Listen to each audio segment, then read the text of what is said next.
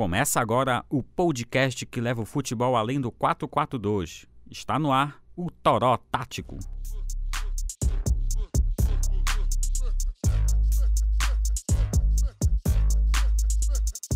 Fala galera, está começando mais um podcast e vamos falar dos últimos jogos de Remy Paysandu no Parazão. Eu sou o Nixon Melo e quem me acompanha nesse papo é o Alessandro Amorim. Fala Nixon, fala Mataus, formato novo, mas mesmo, mesmo esquema. E o Mataus Pauxix. Fala Nixon, fala Alessandra, fala todo mundo que tá ouvindo a gente aí. E o Toró voltou de um jeito diferente agora, né, Nixon? Isso aí, como meus amigos disseram, vamos debater nesse podcast os jogos do Remo e do Paysandu, válido pela sétima rodada. No caso, a vitória do Bapão por 3 a 0 em cima do São Francisco e o empate do Leão com o Tapajós por 0 a 0 O nosso podcast completo, em que analisamos o Parazão como todo e falamos sobre todos os jogos dos times, vai continuar saindo, não se preocupem. Começar falando de Tapajós e Remo, foi 0 a 0 o jogo. Lá no Couso do Tapajós, o jogo foi na quinta-feira, dia 7. Ale, pode falar as escalações pra gente aí? Posso sim. O Tapajós veio com o Jader, o Amaral, o Henrique, o Sandro e o Júnior completando ali a linha de zaga. O meu campo o Paulinho Coroá, o Fabinho, o Andrezinho e o Léo Feitosa. Aí no ataque o Silvio e o Mariano, ali no 4-1-4-1. E o Remo foi lá para Santarém com o Vinícius no gol, Djalma, Kevin, o Jansen e o Félix, a linha de zaga. E ali no meu campo o Vacaria, só é mais recuado. E o Echeverria, o Carioca, o Mário Sérgio e o Alexandre, variando um 4-2-4, um 4-4-2, um 4-2-3-1 a estreia, esse foi o primeiro time do Márcio Fernandes. Isso aí, o placar sem gol foi meio que um reflexo do jogo, né? Foi um jogo meio pobre tecnicamente, apesar de muita vontade. Os times não deixaram uma boa impressão dos novos técnicos, né? Que foram estreantes dos dois times, o Walter Lima pelo Boto e o Márcio Fernandes do Leão, que recém assumiram o cargo aí. E Alessandro, tu também tem essa impressão? O jogo não foi muito bom e também tu fala logo que tu achou da estreia do Márcio Fernandes, o que ele implementou aí? Já dá pra gente ver uma coisa nova no Remo? Já, já deu para ver uma coisa nova ali, é, tentando, tentando mais, mais passe, uma, tentar uma saída de bola, tentar uma posse de bola, é, ter mais a bola, mas acho que não, não foi muito bem sucedido, porque teve muita dificuldade ali na saída de bola, também faltou uma aproximação ali mais do, do meio campo com ataque, que eu acho que é um problema já bem desde o Netão, que não, não tem o, o, o Dedeco se aproximando ali da área, não tem um volante que chegue para somar gente pro ataque ali pro centroavante para ter mais gente ofensiva, ter mais gente atacando a, a, bola. Muitas vezes é, a gente vê o Remo é, só dois caras, três ali tentando furar uma, uma defesa ou contra-atacando, então é, ter menos gente é, é, é bem complicado, mas acho que essa essa evolução pode vir nos próximos jogos, mas a gente ainda não viu muito, muito isso, essa questão de mais gente atacar. É, também tem, acho que teve a questão física que saltou muito os olhos do, acho que quem acompanha a Remy passando, mas não acredito que foi o fator principal assim para o péssimo jogo também que teve o, o Tapajós um, dom, um domínio relativo do jogo, mas acho que não foi o fator principal, mas preocupa para que teve um intervalo de um intervalo ali do, do Márcio Fernandes assumindo para agora, então acho que é uma coisa que a gente pode debater mais, mais depois, mas acho que não foi o fator do, principal da, do jogo ruim contra o Tapajós. Pode falar aí do que mudou de fato, que é menos ligação direta para o pivô centroavante, marcação mais avançada, mais ofensivos. E pode, pode é, realmente comparar mais entre o Netão e o, e o Márcio? Pois é, o, o Márcio Deda, acho que teve uma entrevista do Echeverria falando que o Márcio Fernandes gosta de trabalhar mais a bola. Acho que essa é a principal diferença. O Márcio Fernandes, eu acho que ele vai querer esse jogo mais trabalhado, troca de passe desde a, desde a defesa, então acho que é isso que ele, é, ele quer implementar no, no Remo. É, diminuir um pouco essa ligação direta, o centroavante que com o Neto a gente via muito acionando o, o, os pontos, no caso o Henrique, o Gustavo Ramos, o, às vezes outro Alexandre, quem entra ali na, na para jogar ali pelo lado. É, na, logo no início do, do então o Remo marcava mais média, uma marcação média ou baixa, às vezes, tentando explorar o contra-ataque. Agora a gente está vendo o Remo marcando mais em cima, mas é, como já, já, já falei da, da questão física, não, não deu para manter esse ritmo, não teve é, manter esse ritmo da marcação e também teve dificuldade de manter essa posse de bola, porque justamente faltou uma qualidade mais na, na, na saída de bola. É, teve um lance aí que ficou marcado ali com o passe errado do Vacaria, o, o, o próprio Diogo Sodé tendo um pouco de dificuldade. Então, acho que é, é, para o primeiro jogo a impressão ficou ruim, mas é, tem margem para melhoras que vai, vão ter. Ó, vai ter uma semana cheia agora de treino, então é, a tendência é, é, é, ter uma evolução. Isso aí, a gente já pode falar de alguns problemas, né? Já falou um pouco aí, a gente pode entrar nesse assunto aí da, da questão física, que o Luiz André, né, que é o novo profissional aí de preparação física do Remo, ele, ele concedeu uma entrevista coletiva em que ele falou um pouco aqui, abrir aspas para eles, ele disse: é, é muito ruim para a gente da preparação física e da fisiologia ver um time caindo tanto de rendimento como o nosso caiu no jogo passado. Foi a primeira vez que isso aconteceu comigo, nunca tinha visto na vida. O que cabe a nós é corrigir e melhorar os atletas para conseguir os objetivos na competição. Ele também. A gente estava conversando em sim off, né? O Alessandro falou um pouco disso, que ele achava disso. Da, que ele também acredita que a mudança do estilo de jogo, né, pesou. Porque com nova situação de treino, né, então é mais puxado aí nessa semana. E realmente vocês acham que isso influenciou muito? Ou, sei lá, quanto de porcentagem dá pra gente colocar nessa, nessa situação física do Remo aí? Cara, eu acho que ele só é, potencializou as, os problemas que o Remo tem, além do, do, do, time não conseguir fazer algumas coisas que a gente vai falar posteriormente, né, de aproximar o ataque, não conseguir a saída de bola. Aí o time já não conseguia fazer isso. Quando eles estavam mais cansados, piorou ainda essa situação. Então, acho que jogar toda a carga dos problemas da, do jogo ruim do Remo para o problema físico é, é totalmente errado, porque, claro que afetou, mas não foi, acho que nem uns 30% ali. O Remo tem problemas que já vem mostrando desde o início da temporada, é, que a gente já vem citando, é, como essa dificuldade na saída de bola, a dificuldade de manter a posse da bola no ataque também. Muitas vezes os jogadores do Remo não seguram tanto a bola é, as dificuldades do, da marcação na lateral, né? Que quando o Remo tinha a melhor defesa do estadual, a gente vinha falando, o Remo tem problema para marcar na lateral. Os laterais do Remo sofrem na marcação. E a gente viu isso acontecer várias vezes. Nesse jogo, aconteceu principalmente ali pelo lado direito da defesa do Remo, que tinha o Djalma como lateral, e o Silvio jogou lá, o Silvio que era do Remo, inclusive. Então, ele ganhou praticamente todos os duelos ali na direita é, ganhou do Djalma, ganhou do Kevin, ganhou do Vacaria quando o Vacaria cobria também. Então, essa questão do, da marcação na lateral do Remo é, apareceu também. E a questão física piorou isso, piorou todos esses, esses problemas que o Remo demonstrou, não só nesse jogo, mas durante a temporada já vem mostrando ali algumas, alguns, uma, algumas coisas que o time tem que corrigir, que provavelmente vai ser o que o Márcio Fernandes vai focar. Porque o, o Remo sofreu muito por ser um time reativo, né? E sempre havia a cobrança de querer trocar, trocar passes, do time dominar, do time ter mais posse de bola com o adversário. E quando o time não consegue fazer isso, aí fica bem, bem difícil. E teve essa questão também do, da troca de estilos, né? Como vocês falaram da de um jogo mais aparentemente mais intenso, né? Principalmente na marcação que está um pouco mais avançada. Aí até os jogadores entenderem que esse agora é o estilo de jogo que eles vão ter que vão ter que jogar dessa maneira, vão ter que se adaptar a essa maneira, vai demorar um tempo ainda mais e talvez esses problemas piorem no início e depois sim, aí vão começar a ser corrigidos.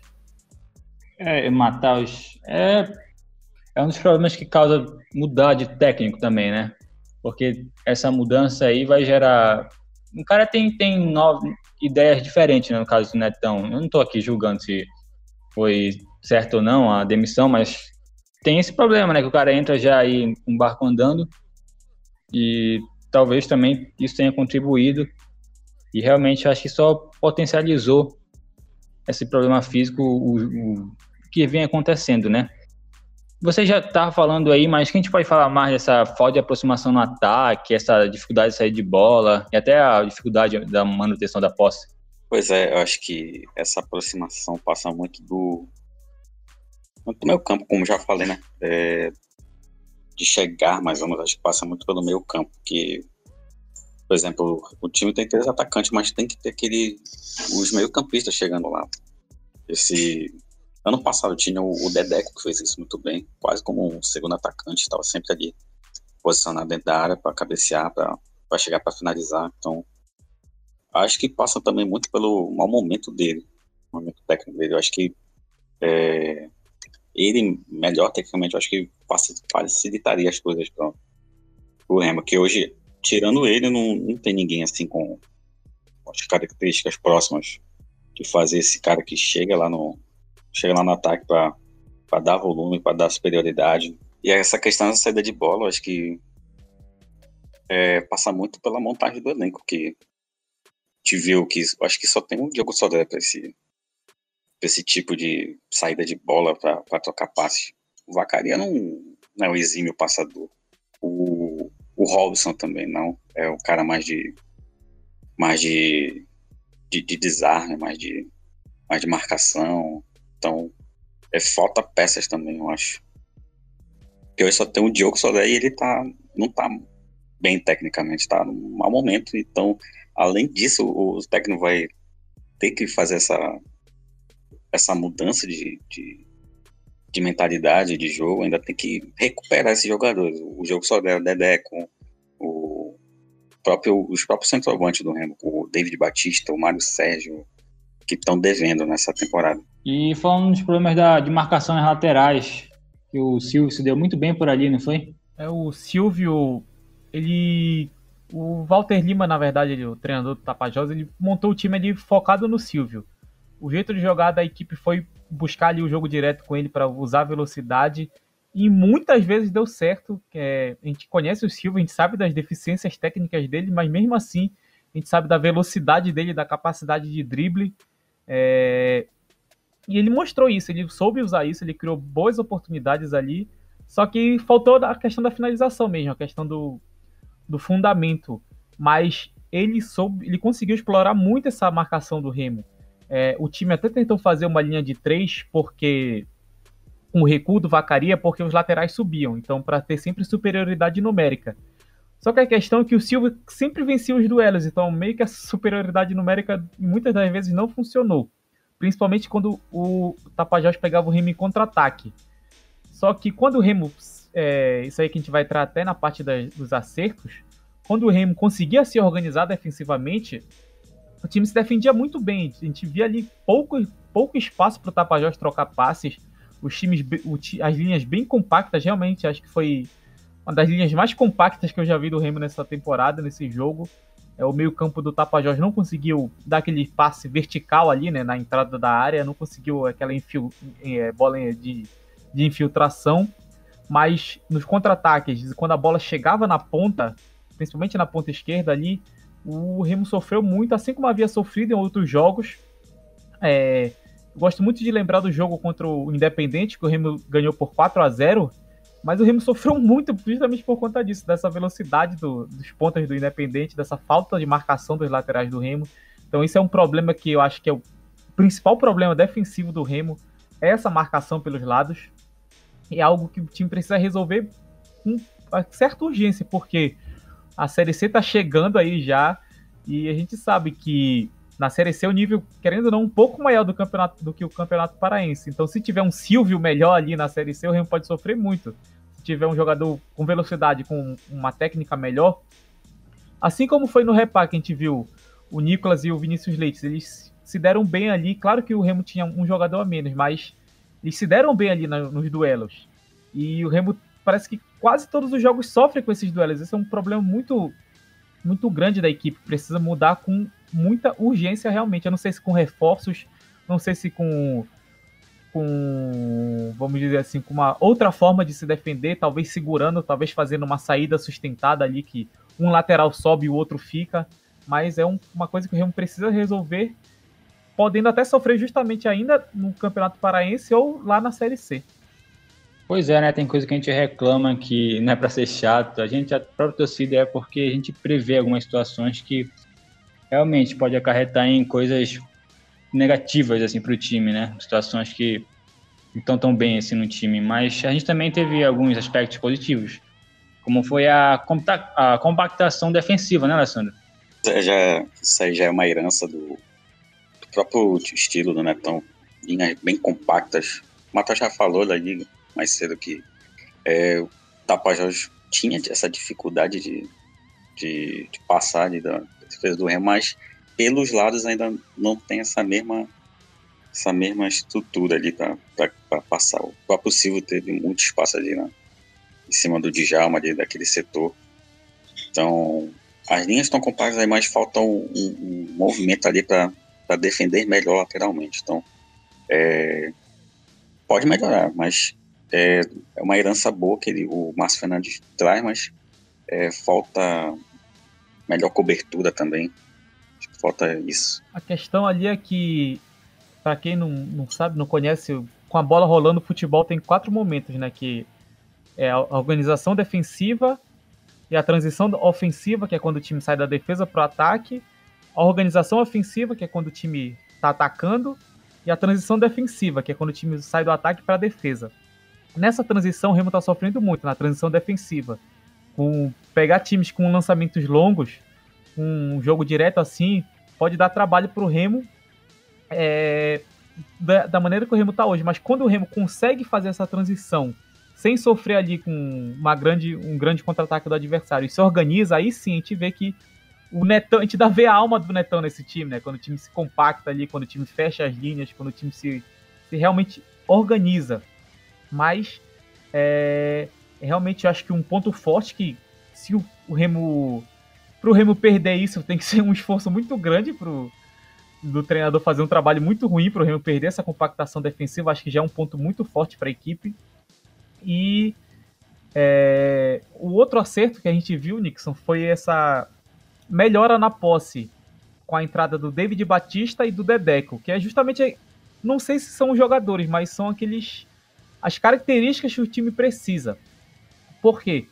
O David Batista, porque ele é um cara que segura mais a bola, ele é um cara que consegue controlar melhor ali o espaço, ele consegue ganhar os duelos, consegue segurar. E para um time que joga com dois pontas, basicamente, ter esse cara é essencial. O Mário Sérgio é um cara mais rápido, mas ele não consegue segurar tanto a bola assim, já pega e vai para frente. O David não, ele consegue pegar, voltar um pouco, segurar um pouco mais, dar um passe e ir para a área depois. E é essa, esse cara que precisa para o Remo, mas eu não sei se o David vai conseguir fazer isso com qualidade. Eu acredito que ele pode fazer, mas não sei se vai. E o Dedeco, que o Ale citou, eu acho que foi a principal contratação do Remo para escapar do rebaixamento no ano passado, o Dedeco ali na reta final. Ele é um aquele volante que ajuda é, fisicamente, ele é um cara muito, muito forte, muito intenso. É um cara que sai com a bola rápida, é um cara que ataca a área por exemplo, o centroavante puxa a marcação ali dos zagueiros, o Dedeco ataca pelo outro lado, que fez muito isso na Série C do ano passado. Então, essas duas peças, essas duas funções dos, que o Dedeco e o David fizeram, melhoraram essa, essa posse de bola do Remo ali. Tanto que no segundo tempo, apesar da gente falar da questão física, o Remo melhorou em, em, no quesito de controlar ali, de atacar com mais, mais tranquilidade, é, de realmente é, ter a bola no campo do Tapajós.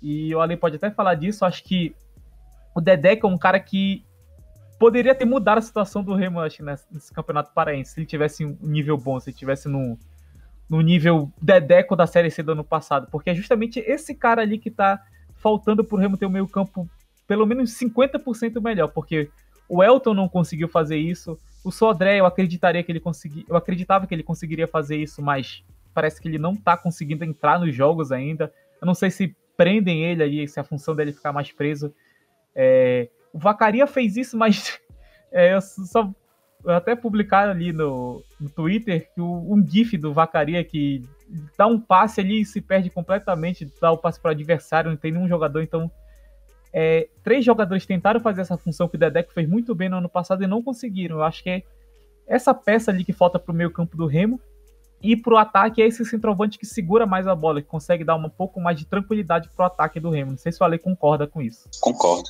É, eu acho que a gente já bateu bastante nessa tecla do, do Dedeco, é, de um homem que segura. Acho que eu, eu gosto do David Batista, que ele tem muita força, ele consegue segurar o, é, a defesa é, tem esse de esperar o, o, time chegar, mas só que acho que o Dedeco entrando com essa boa chegada e o David Batista com essa força de essa força física de segurar o zagueiro dá uma melhora grande. A gente viu isso agora com o Tapajós, deu uma leve melhora ali, um, sopro de que pode melhorar. Então, é, eu gosto, eu gosto da, da, da, ideia dos dois no time. É, se o Dedeco recuperar a forma técnica do ano passado, acho que o Remo tende a melhorar. Melhor, agora, falta também é, melhorar essa saída de bola, que não adianta nada ter, ter esse, esse, essa transição ofensiva se falta qualidade ali na, na hora do passe desde a defesa. Então, é, falta o, o, conjunto ali de, de, de elementos para tudo melhorar, mas é, partindo das peças ali, é, tende a melhorar o David Batista e o Dedeco no time. E o Remo aí que buscou um reforço, né? O Douglas Packer pro, pro meio campo e daqui a pouco vai estar disponível aí para jogar. E vocês falaram um pouco de herança aí do Netão, a gente, de vez em quando a gente vê isso, né? Acreditarem, por exemplo, um título de, de um técnico conseguiu a outro lá, de um trabalho que ele fez no começo da temporada, que foi demitido. E o Netão, ele, você acha que ele, ele deixa uma boa herança para o Remo continuar? É, deixa.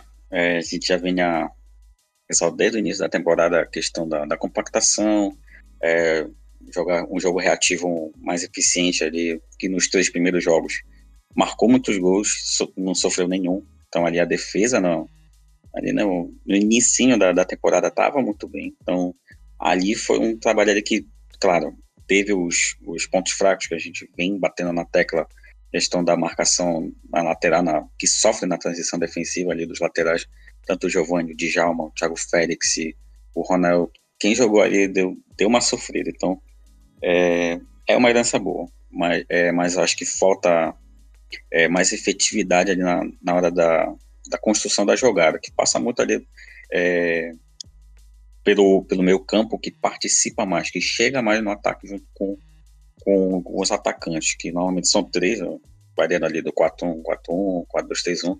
Então, normalmente são três, então falta o meio campo que chegue mais. Então, acho que é uma herança boa. O Márcio Fernandes é um cara que já falou que gosta de, de mais, que busca mais a bola, tem a posse de bola. Então, é tu tendo mais um, um, um time que é mais, mais encorpado, mais reativo, mais mais compacto, somado essas essas ideias de jogo do Márcio acho que tem tudo para dar um resultado. Mas falta, acho que falta peças e recuperar jogadores. E Alessandro, quem a gente pode destacar individualmente desse jogo entre Remo e Tapajós? É difícil do Remo, como teve essa questão física bem bem alarmante, é, é difícil destacar alguém do Remo, mas do, Tapajós eu gostei muito do Silvio, ele teve espaço, é, dos tempos que ele jogava no Remo, evoluiu bastante. Essa questão de tomada de decisão que, que uma característica de jogadores agora que tem que ser muito valorizada. O Silvio melhorou nesse aspecto.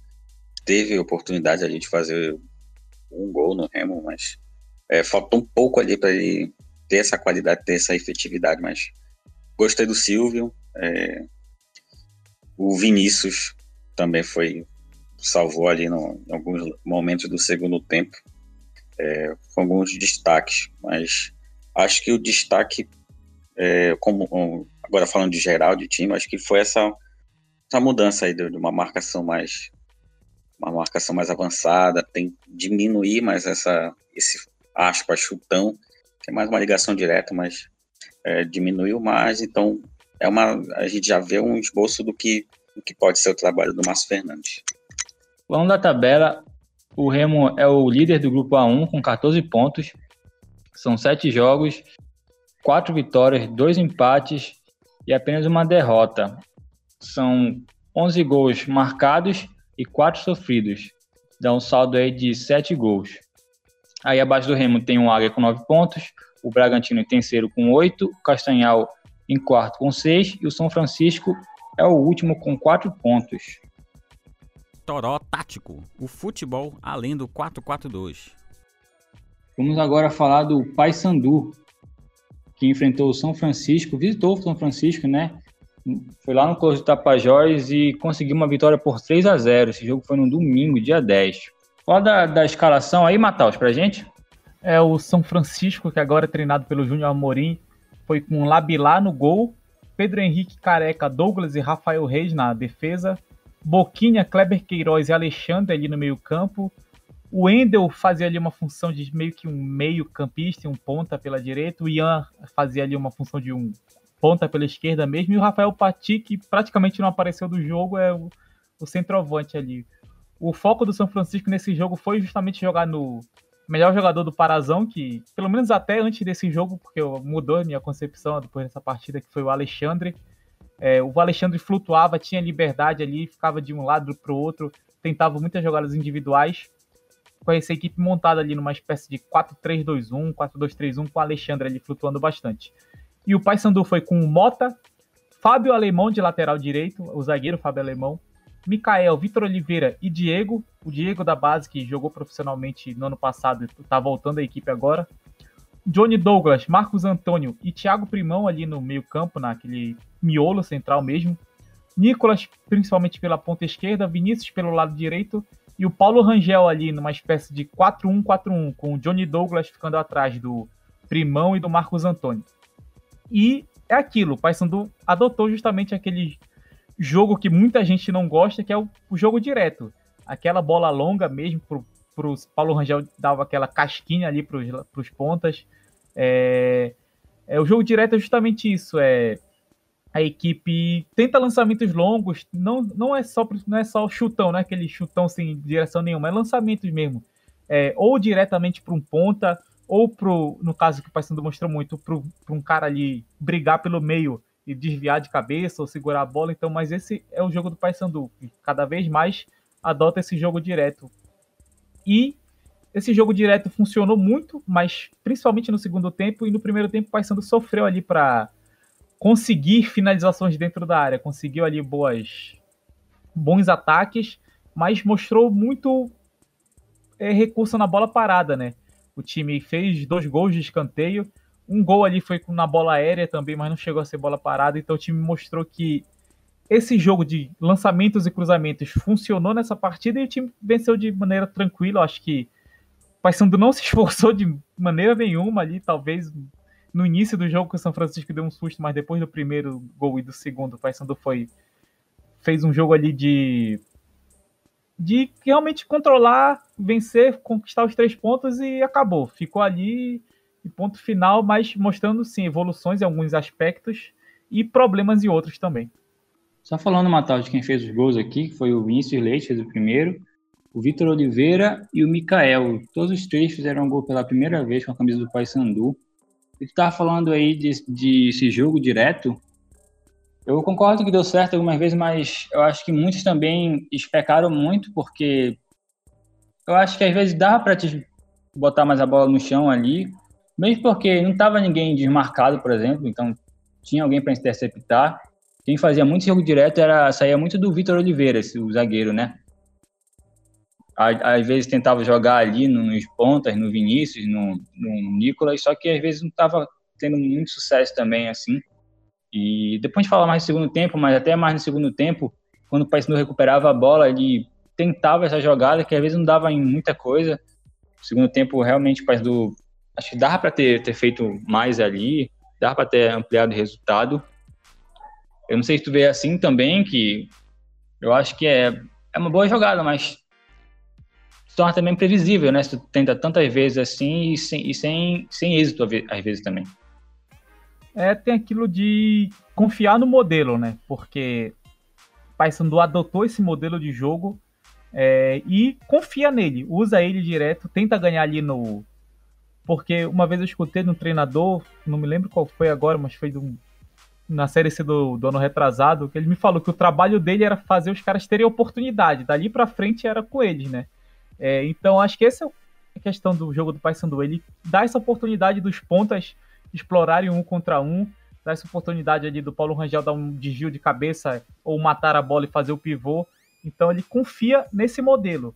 É, eu, não, eu não acho errado, eu não acho certo, não tem um, eu não acredito que tenha um jeito bonito de jogar. Antes eu era muito contra esse jogo direto, mas depois que eu entendi um pouco melhor, eu achei que é um ok, mas precisa ter variação, né?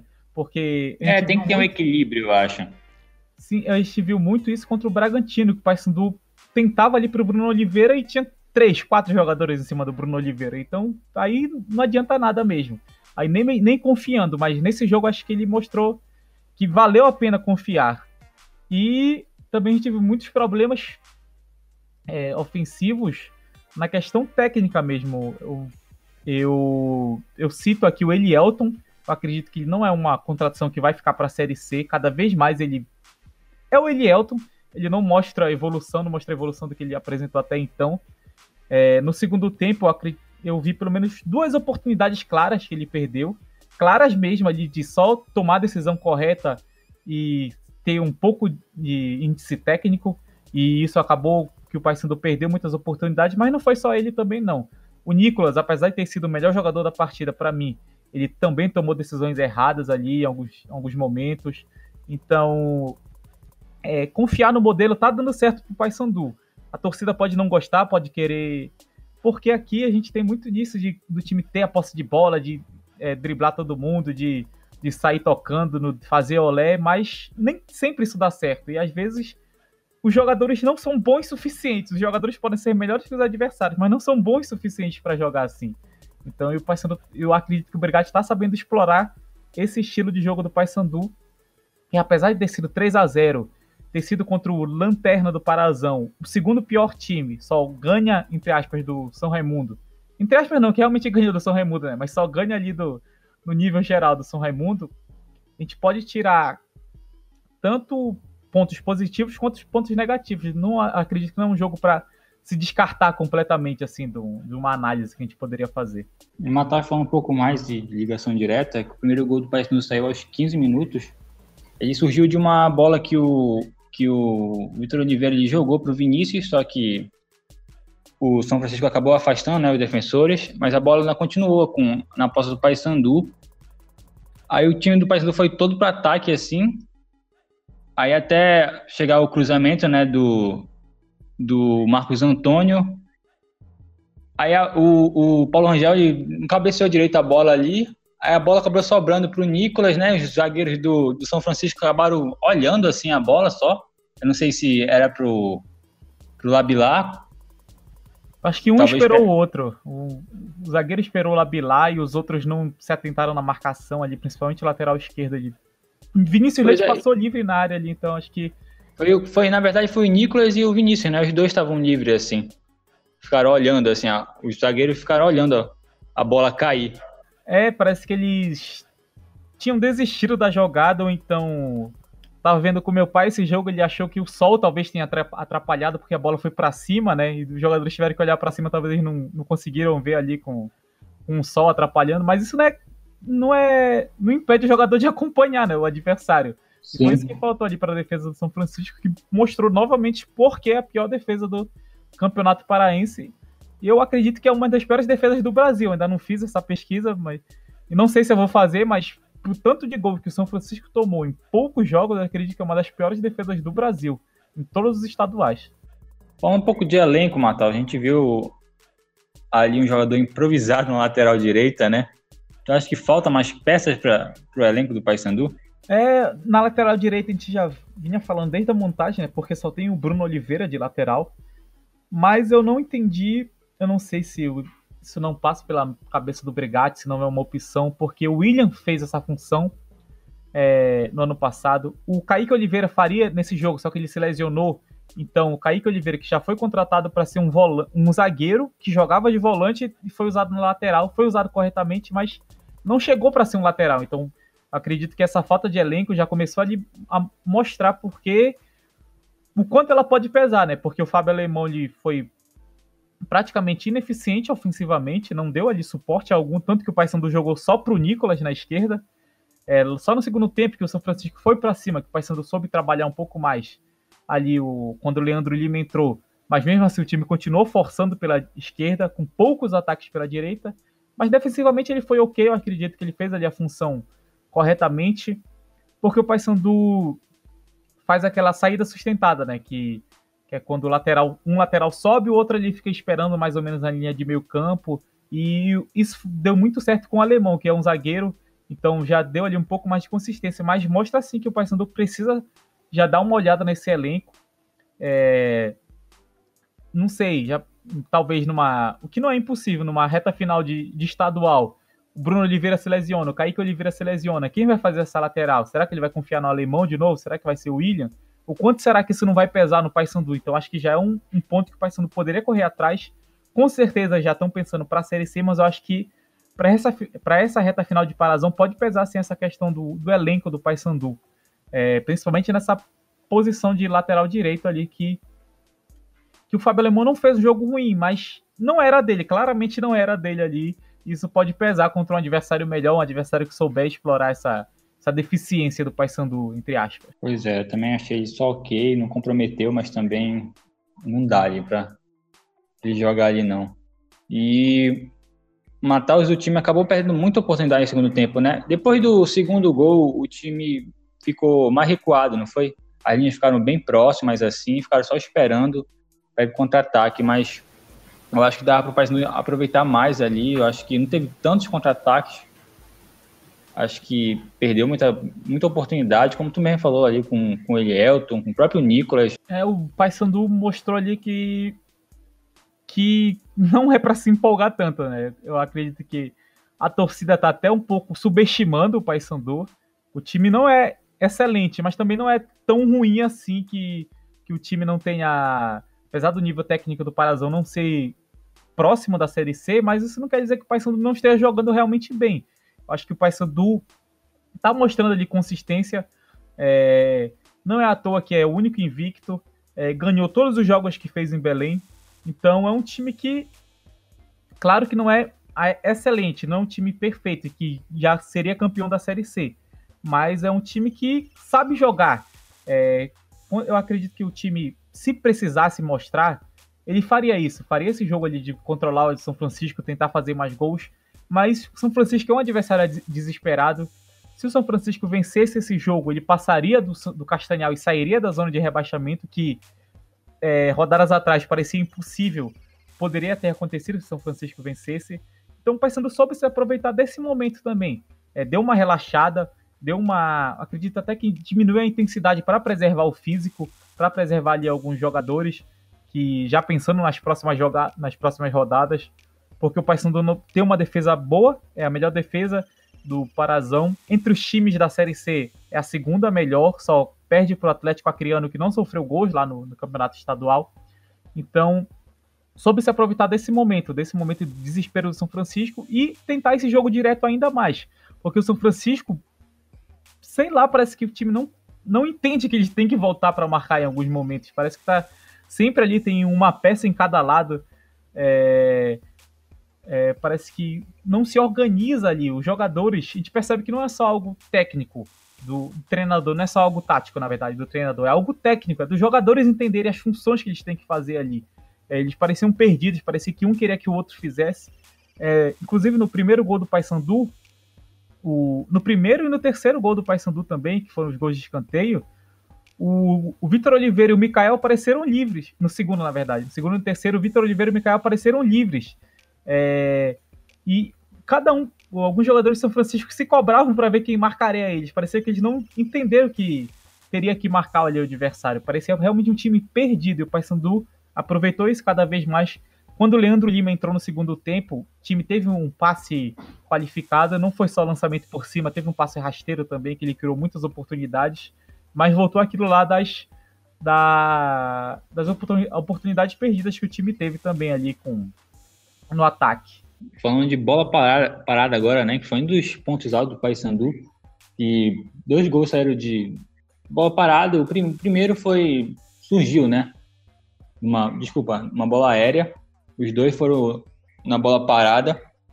E é um ponto forte do Paysandu, né? Apesar disso também tava falando, né, que realmente no, no, segundo gol ainda, o Vitor Oliveira, eu acho que ele subiu realmente sozinho ali, parece que ninguém ninguém acreditou que, que ele ia surgir ali.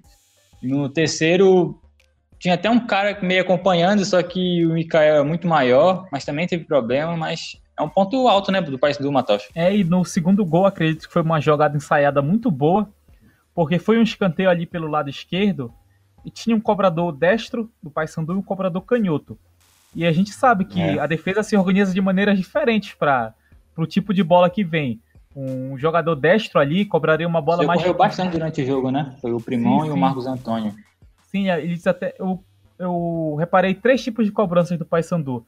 Essa primeira jogada que foi os dois ali, o Primão fingiu que ia cobrar, saiu, a defesa meio que ficou perdida. O Marcos Antônio cobrou com, com a bola fazendo o arco para fora do gol. E o, o Vitor Oliveira chegou de frente com ela, então pegou mais forte na bola e com menos chances ainda do goleiro defender. E teve a outra cobrança que foi aquela cobrança curta, que um tocava pro outro para cruzar para a área. E teve uma cobrança que é realmente área direta. Então o Paysandu mostrou um reper repertório ali. Não é uma coisa sensacional, mas já mostrou ali algo diferente, que a gente não, é acostumado muito a ver isso aqui. E, e tem, tem essa questão do Mikael, acho que mostrou ali que realmente ele tá na melhor fase física dele. No início da temporada ele começou muito mal, começou muito pesado realmente, mas hoje esse peso dele não é só peso, é força também. De ver que a força dele tá fazendo a diferença ali. E nessa bola aérea, ele apareceu muito bem, eu acredito que até pelo tamanho dele não esperavam que ele fosse correr ali do jeito que ele correu para cabecear e acabou fazendo um gol que eu acho que foi muito bom e foi um gol que ele ganhou ali na disputa aérea assim é, sem chance alguma para o adversário, ele, tanto em posicionamento quanto em força mesmo. E a gente também viu um outro ponto positivo do Paysandu foi uma defesa muito bem postada, né? Eu acho que no segundo tempo bem mais, né? Porque, como a gente falou, já estava mais aguardando, né? Como até uma estratégia de jogo e também não tinha mais que se preocupar tanto com o gol, porque já estava 2 a 0 mas até no primeiro tempo mesmo, assim, eu achava que as linhas estavam bem próximos uma das outras. Acho que foi um bom jogo na parte defensiva do Paysandu também. É, o Paysandu ele ele mostrou, um, acho que sofreu ali no início com as jogadas individuais pelas, pelos lados, é, mas no geral o time se postou muito bem. É, o São Francisco, apesar de ter a pior defesa, é um time que atacava muito bem. É um time que ele só não marcou em dois jogos, então em cinco dos sete jogos ele fez o gol ele fez gols, só não marcou nos últimos dois, que foi esse contra o Paysandu e o outro anterior contra o Independente. Então é um time que faz gols, é um time que tem um dos melhores ataques do Campeonato Paraense e uma das melhores bolas paradas. E até nisso o Paysandu ficou bem. Eu não lembro de um lance de perigo do, São Francisco, assim, realmente de perigo, de o jogador ficou de cara ali com o Mota e Eu acho fazer uma que o que mais próximo foi aquele do Pati, assim, que ele tenta dar de letra e a bola meio que passa dele, assim, que o Alexandre encontra muito bem lá o Queiroz dentro da área, sim, ele cruza sim. a bola rasteira, mas fora isso também não, não lembro. Foi ali no início do jogo, mais ou menos. Foi antes do primeiro gol do Paysandu, nessa jogada que o São Francisco estava ali com uma intensidade muito alta no início. Teve esse cruzamento ali pela esquerda. Só que não se concretizou em uma finalização assim que o Mota teve que fazer uma grande defesa. Não, não teve um contra um do Mota com o jogador. Então, eu acho que o Paysandu não sofreu sustos. E eu acho que é, isso mostra também porque o time tem a melhor defesa, porque conseguiu se compactar bem, consegue ganhar as bolas por cima, porque a gente sabe, quando um time defende muito bem, o adversário tenta cruzamentos, tenta bola direta, tenta ganhar ali no num contra um, tenta ganhar ali no, na bola por cima, e o Paysandu é muito bom nisso. É muito bom nessa bola por cima. E com o Fábio Alemão ele também ganhou um reforço nessa, nesse quesito. E o time é, enfrentou um dos melhores ataques do Parazão sem sem realmente ter um, uma grande chance contra. Isso reflete muito nessa questão da defesa que o Brigatti está montando ali. E parece que cada vez mais está se consolidando essa defesa bem postada. É ver até quando vai ser assim, porque a gente sabe, apesar do time jogar muito bem algumas vezes, tem as oscilações, tem os erros. Não quer dizer que o Paysandu não vai sofrer gols até o final do ano, mas quer dizer que até então o time está bem, está se consolidando. Não foi só um ou dois jogos que não foi só jogos contra times que não tinham ataques tão bons como o Castanhal e como Águia. Foi um time que tem um ataque bom e o Paysandu, mesmo assim, não sofreu sustos. Então não era só o adversário que era tão abaixo assim. O Paysandu que, que mostrou essa qualidade defensiva. E, Matheus, do que tu falou aí, o, muita gente reclama que o Paysandu não consegue manter uma regularidade, assim, por, durante o jogo mesmo, né, nos 90 minutos, assim e não vai tão bem assim. Tu concorda com isso? Até o Brigatti deu uma entrevista falando sobre isso. Cara, se alguém me falar um time que joga bem o jogo todo assim, eu, eu pago 50 reais, porque não tem como um time jogar bem durante todos os momentos, até porque são 22 seres humanos ali. Tem, pode ter um jogador que tá num dia ruim, pode ter um jogador que tá num dia excelente do adversário, então o time oscilar é completamente normal e o, o treinador falar isso, acho que não é, não é grande coisa assim. Claro que tem aqueles treinadores que que inventam, tentam de se eximir da culpa, mas o Brigatti sabe que isso é normal, ele quer passar que isso é normal realmente, que precisa melhorar em alguns aspectos. O futebol é melhorar sempre. O melhor treinador do mundo, que é o Pepe Guardiola, ele é um cara conhecido por ser muito exigente com os times dele que ganham praticamente tudo. Então, é, se, se a gente vê essa, os trabalhos do Guardiola, tinha equipes muito grandes, mas ele sempre exigia melhorar, sempre exigia que os, time, que os times tinham que jogar melhores do que eles jogavam ainda. Porque esse é o futebol. Se a gente relaxar durante duas ou três semanas, aquele nível excelente da equipe pode é, acabar completamente. Pode entrar uma semana completamente ruim do time e ele ser eliminado, como foi o caso do Real Madrid agora. Perdeu dois clássicos e foi eliminado da Champions League em uma semana. E o time não era completamente ruim assim. É um time que oscilou no momento que não podia oscilar e acabou sofrendo essa, essa eliminação. Então, qualquer time do mundo, até os melhores, sofrem com isso. Eu acho que o Paysandu precisa melhorar uhum. sim, principalmente nessa questão de propor o jogo, porque vai chegar em um momento que os times vão chegar em Belém para se defender, para roubar um ponto do Paysandu, para não deixar o Paysandu ganhar. E aí que o time vai ter que mostrar. Vai ter que mostrar repertório, vai ter que mostrar é, alternativas no ataque. Até porque a gente não sabe como o time pode atuar sem o Nicolas e o Vinícius Leite ali, se, se eles se lesionarem, se eles forem suspensos, como é que essa equipe vai jogar? Será que o Eliel tem um substituto ideal ali? Eu acho acredito que não. E precisa de um outro jogador. Então, esse time do Paysandu, esses, acredito que 13 jogadores titulares, que tem o Marcos Antônio, tem o Johnny Douglas, tem o Kaique Oliveira, tem jogadores ali que o Leandro Lima que, que são é, ascendentes à titularidade, eles são bons, mas ainda falta melhorar ali, acredito, principalmente nessa questão do elenco ali do Paysandu. É por isso que o time oscila, porque muda uma peça, aquele jogador que jogou muito bem um jogo pode não jogar tão bem nesse, aquele jogador que era o melhor do estadual, pode falar. É porque eu acho também, pode enganar também, né? Até por causa da mudança de estratégia durante o jogo, né? Que às vezes o time tá mais propositivo, depois, em um certo momento, como foi nesse, deu pra gente ver melhor também, tem um momento mais reativo, né? Então acho que também meio que engana, né? É a mesma estratégia mesmo do Paysandu, assim, né? Se segurar mais um pouco em um certo momento do jogo. Sim, é, isso entra naquilo lá que eu bato muito na tecla, que a gente acredita, a gente que eu falo Belém, assim, que Paysandu e Remo tem que ser os melhores times do mundo, tem que dominar todos os adversários, tem que pesar a camisa, muitas vezes contra adversários que são, são até mais, mais são até maiores que a gente fala que tem que pesar a camisa, tem que fazer não sei o que, e não é assim. É, a gente às vezes não o Paysandu pode enfrentar um Águia em Belém com vantagem e jogar reativamente, explorar o ataque do Águia e se classificar e passar para a final, por exemplo. Então, não o time jogou ruim, não, ele jogou de uma maneira diferente do que era o esperado, que era o Paysandu dominar o Águia, fazer 5, 6, 7 gols, ser o melhor time do mundo, então a gente tem que mudar um pouco disso mesmo, porque é comum as equipes relaxarem depois que estão vencendo, é, claro que não pode se desligar completamente do jogo, mas é comum ali dar uma, uma, uma respirada no jogo, deixar o adversário se tentar ali propor o jogo, deixar o adversário se expor mais. E é por isso que a gente muitas vezes vê Paysandu e Real, principalmente esse ano, é, tendo menos posse de bola em alguns momentos dos jogos, tendo sofrendo um pouco mais de pressão dos adversários, mas não quer dizer que o time está jogando pior. Quer dizer que ele está jogando diferente, quer dizer que ele está no momento do jogo que ele tá jogando diferente. Ele pode jogar, como tu citaste aí, pode jogar propositivamente e reativamente no mesmo jogo, em questão de minutos, em questão de, de uma conversa com o treinador, ele, ele manda todo mundo para frente. Então isso muda muito. É, um time recuar depois que fez dois gols não é errado. Não é quer dizer que o time é frouxo, que é não sei o quê.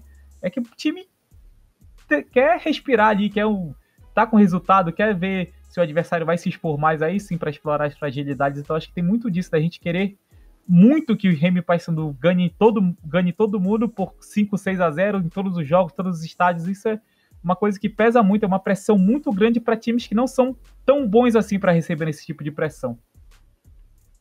E é engraçado que o próprio Palmeiras, né, que é campeão brasileiro, ele tem um futebol assim de mais reativo, um jogo mais direto e que muita gente reclama, né, porque é um time, um grande time daqui e que tem grandes jogadores, a gente sabe, mas mesmo assim, muita gente reclama. Eu, particularmente, prefiro um jogo de mais toque de bola, as coisas, mas não, não, quer dizer que é melhor ou pior, né?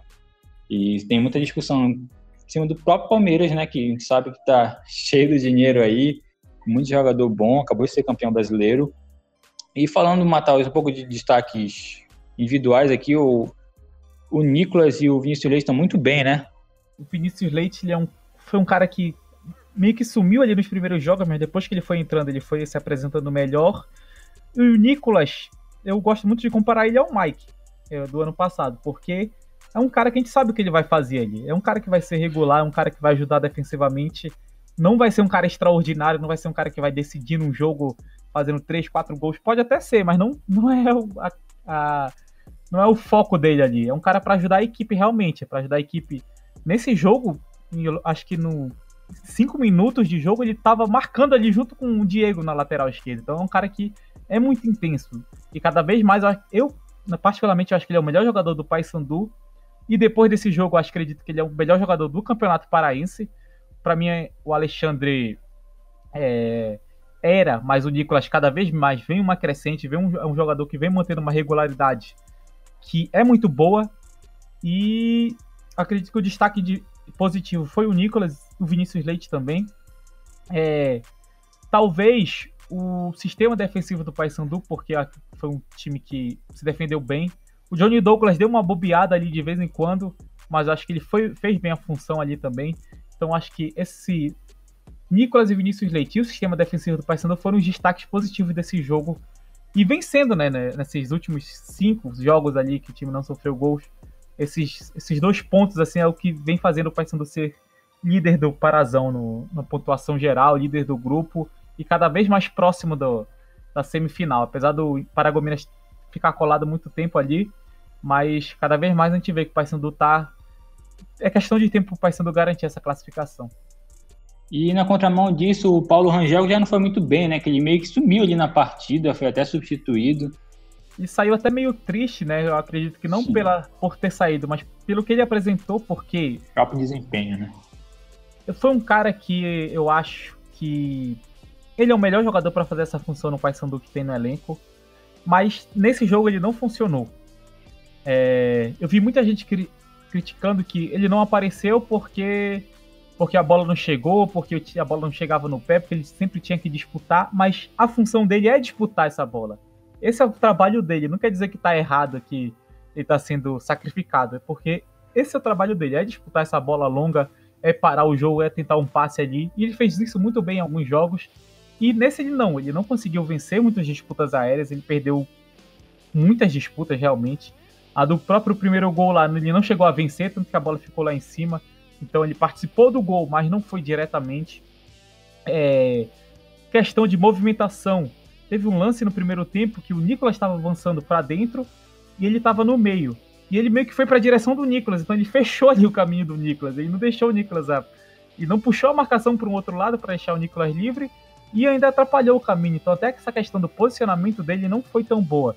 Acho que ele é o principal destaque negativo desse jogo e muito negativo. Ele foi um cara que destoou completamente ali, não foi não participou de uma maneira que a equipe tô é, se a gente for pensar aqui o sistema defensivo tava de bom para ok ali, de ok para bom. O meio-campo tava ok, o Primão não apareceu tanto também, mas acho que ele não foi um cara que comprometeu que tanto quanto o Paulo Rangel ali por conta das funções, mas o Primão também fez um jogo ruim. E o Nicolas e o Vinícius Leite foram caras que jogaram muito bem. E o Paulo Rangel foi um cara que jogou mal, foi um cara realmente que jogou mal ali. Eu acho que ele, ele sabe disso, ele percebeu isso na hora que ele saiu. Ele era um, não estava num dia bom. Acho que foi o pior jogo dele esse ano e é esperar para ver se ele vai melhorar, porque ele é um cara muito essencial para esse para esse jogo do Paysandu, porque ele tem que disputar a bola e fazer ali o jogo correr rápido. É, porque se o Paysandu ficar jogando a bola longa e o adversário tirar sempre, aí não vai funcionar de jeito nenhum, aí vai voltar para aquilo do, de propor o jogo ali de uma maneira diferente. A gente sabe que esse é o principal problema do Paysandu hoje. Então, é, para o que o Paysandu precisava, o Paulo Rangel não fez. E isso é muito negativo pro, pro desempenho dele e do time também, que poderia ter sido um pouco melhor. Tu acha que o desempenho do meio de campo, assim, influencia um pouco nisso também? Não ter um, um Leandro Lima, por exemplo, ali para A gente sabe que ele realmente volta, ainda mais de sacrifício. É o jogo dele mesmo isso, né? Mas tu acha que isso contribui também, o jogo dele não ter tão bem? Eu acho que não, porque se tivesse o Leandro Lima ali, ele teria que é, ganhar as disputas, ter uma movimentação melhor, ter o Paulo Rangel, né? E ter uma movimentação melhor, abrir os, espaços, é justamente nesses quesitos que ele estava ruim. Ele não estava ganhando disputas, ele estava se movimentando mal. Claro que ele com a bola no pé ele poderia ter participado mais do jogo, mas sem a bola, inclusive, ele estava mal. Essa é a questão. A gente passou. É, parece algo irrelevante assim à primeira vista, mas a maior parte do tempo o jogador tá sem a bola. E sem a bola o Paulo Rangel estava muito mal também. Não estava conseguindo se posicionar. E claro que o meio-campo poderia ter ajudado ele nessa questão de um toque mais curto, mas eu acho que não foi ali o diferencial, realmente. Ele poderia ter feito um jogo tão ruim quanto, mesmo com o meio-campo ali um pouco mais qualificado nesse desde o início do jogo. Fala um pouco sobre o, os ataques aos espaços, Matheus. Ah, o que foi aquele que a gente falou do quando o Leandro Lima entrou, o Paysandu trabalhou muito bem nesse espaço ali, com ele Elton aberto pela esquerda, é, principalmente, e a gente percebeu que o Paysandu soube explorar esses espaços, soube é, atacar essa, esse buraco que o São Francisco deixava, e por isso o time recuou um pouco também, para atacar isso. E quando o Leandro Lima entrou, ele teve um passe mais qualificado, um passe mais. um passe melhor realmente. E potencializou essa questão do Paysandu, mas volta para aquilo lá dos problemas, que o Paysandu tinha muito espaço para trabalhar, muito, muito espaço para trabalhar em velocidade, em, em um contra um, em três contra dois, mas até chegar, até atacar os espaços, o Paysandu estava muito bem, mas na hora de definir essa jogada, aí sim que o time poderia ter sido melhor. E falando como um todo, os dois times, assim, de destaques positivos e negativos. Cara, do, do Paysandu, acho que acredito que não tem muito mais a falar do, dos destaques, mas o São Francisco, é, eu queria até falar um pouco sobre o Pati, porque o Pati ser um jogador que, se tivesse um, um, passe mais qualificado, ele poderia ter aparecido mais para o jogo, porque o São Francisco tentava propor ali com passe no chão. E a bola realmente não chegava para o Pati, nem por cima a bola chegava para o Pati. E só para comparar um pouco com o Paulo Rangel, e essa, essa bola, essa construção de jogo do São Francisco foi muito mal nessa partida. Claro que teve a defesa do Paysandu boa, mas essa construção do São Francisco foi mal. O Wendel não apareceu tão bem. O Alexandre também, apesar de ter flutuado bastante, não conseguiu grandes oportunidades com quanto o time precisava. Mas positivamente, eu acho que o Alexandre continuou sendo um destaque da equipe. É... Eu acho que ele foi um jogador de bom, de ok para bom, e o sistema defensivo do São Francisco foi péssimo. É um sistema que Sério, parece. Eu vi ele mais nos 15 minutos iniciais, assim, que ele conseguia fazer jogadas pela direita, que o, os pontas e os laterais não conseguiam completar a jogada, né? Ele conseguia enfiar uma bola ali, porque Sim. tinha um bom passe realmente, né? Mas depois tava tudo muito fechado ali, não conseguiu jogar. E naquele, naquele lance que a gente falou sobre que o Pati tudo a direita e a bola passou, e também que iniciou a jogada, mas fora isso também. Então, nesse momento ali que o São Francisco dominava, ele foi muito importante para esse domínio aí. Mas depois, quando o time foi muito mal, ele não conseguiu puxar o time para cima, né? O Alexandre. Ele não foi um cara que. Acho que ele foi, como eu falei, foi de bom. Ele até voltava mais um pouco, né? Pra Sim. Bola. Porque o Paysandu recuou as linhas, então ele voltava ali para trabalhar mais atrás ainda, e isso acabou afetando ainda mais. E não tem como a gente escapar. O sistema defensivo do São Francisco foi péssimo. É, em questão de posicionamento, em questão de disputas, em questão técnica, em questão de noção mesmo, de tomada de decisão, foi muito ruim. É, o time está completamente perdido ali atrás. A transição defensiva é horrível. É um time que. É, até forte essa palavra, mas realmente foi muito ruim. Eu acho que acredito que parecia que o time, é, desde o início do jogo, ele já estava perdendo, porque parecia meio desesperado, parecia meio desligado é, falta o São Francisco entrar mesmo no jogo em alguns momentos. Acho que isso que falta ali para a defesa é se concentrar mais. é ter alguém ali para botar essa linha defensiva num, num nível de concentração que o time não vai sofrer tantos gols assim. Pelo menos dois gols do Paysandu foi deixando o, o foi, foram jogadores livres que o, o, São Francisco não conseguiu marcar porque não teve um, uma pessoa para saber ali pode aparecer alguém e eu vou marcar. Não teve um, cara que tomou essa decisão para para saber, para entender que ali tinha um buraco e defender aquele buraco ali ou acompanhar o adversário, sabe, prevendo uma possível jogada. Então faltou muito nisso do São Francisco. Não só a linha defensiva, mas o time no geral, no, quando se organiza defensivamente, parece um pouco frágil, parece muito frágil na verdade. Eu acho que não dá mais tempo de mudar isso, tanto quanto o time precisava, mas é algo que pelo menos tem que tentar amenizar. Não sei, talvez jogando com uma linha de 5, talvez jogando real, realmente num contra-ataque ali com um 5-4-1, não sei, mas é um, uma questão que o São Francisco precisa mudar taticamente, tecnicamente, na tomada de decisão, psicologicamente, é, é muita coisa para o time mudar ali nesse sistema defensivo. Pois é, e assustou não só pelos gols que tomou, né? Em muitos lances também, bem lances aéreos assim, o Paysandu foi bem superior. Naquela jogada que a gente falou mesmo, que tinha muitos espaços, então realmente é muito preocupante. E o Paysandu vai jogar no dia 17 contra o Castanhal, no estádio da Curuzu. Vou falar agora aqui da tabela do grupo do Paysandu, que é o grupo A2 ou B, como prefira. O Paysandu é o líder do grupo B, com 17 pontos em 7 jogos, são 5 vitórias, 2 empates, nenhuma derrota até agora. São 14 de gols a favor e 2 contra, um saldo de 12 gols aí. O segundo é o Independente com 16 pontos, o terceiro é o Paragominas com 12, o Tapajós é o quarto com 6 pontos e o último é o São Raimundo com apenas 2 pontos. Considerações finais, amigos? É só falar que reforçar, né, que o nosso outro podcast lá ele vai continuar saindo também. É, que a gente vai falar sobre as outras equipes do Parazão. Provavelmente vai sair da na outra semana, que já vai estar próximo ali das semifinais, já vai ter muita coisa decidida, já vai ter muita coisa a par ser decidida.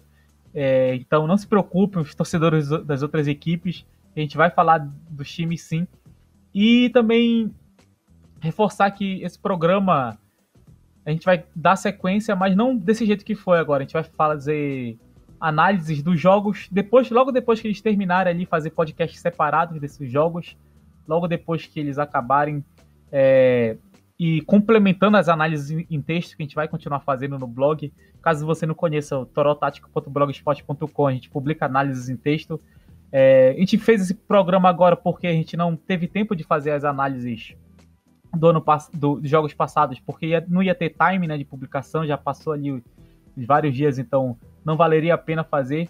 Mas para as próximas partidas, nós vamos ter análises em texto das, dos jogos Vamos ter esses podcasts especiais, é, analisando os jogos também, complementando, falando mais, é, debatendo. E vamos ter os podcasts também falando do, do, futebol em geral, do futebol paraense em geral, dos como as equipes estão, como está o Campeonato Paraense. É, provavelmente é, a gente já vai ter é, noção ali dos próximos jogos da Copa do Brasil, do, do Bragantino, quando vai acontecer esse jogo. Então acho que é isso. Um abraço, galera. Abraço, Matal. Abraço, Nixon. E até o próximo, até o próximo programa. Falou! É isso aí, galera. Obrigado quem ouviu até aqui. Não esqueça de nos seguir nas redes sociais. Só procurar pelo Toró lá na, na busca do Facebook, Twitter, Instagram. Ou só jogar no Google mesmo. Se vocês gostam do nosso trabalho, mostre algum amigo que curte futebol. Vai ajudar muito. E é isso aí, galera. Valeu. Muito obrigado. Falou!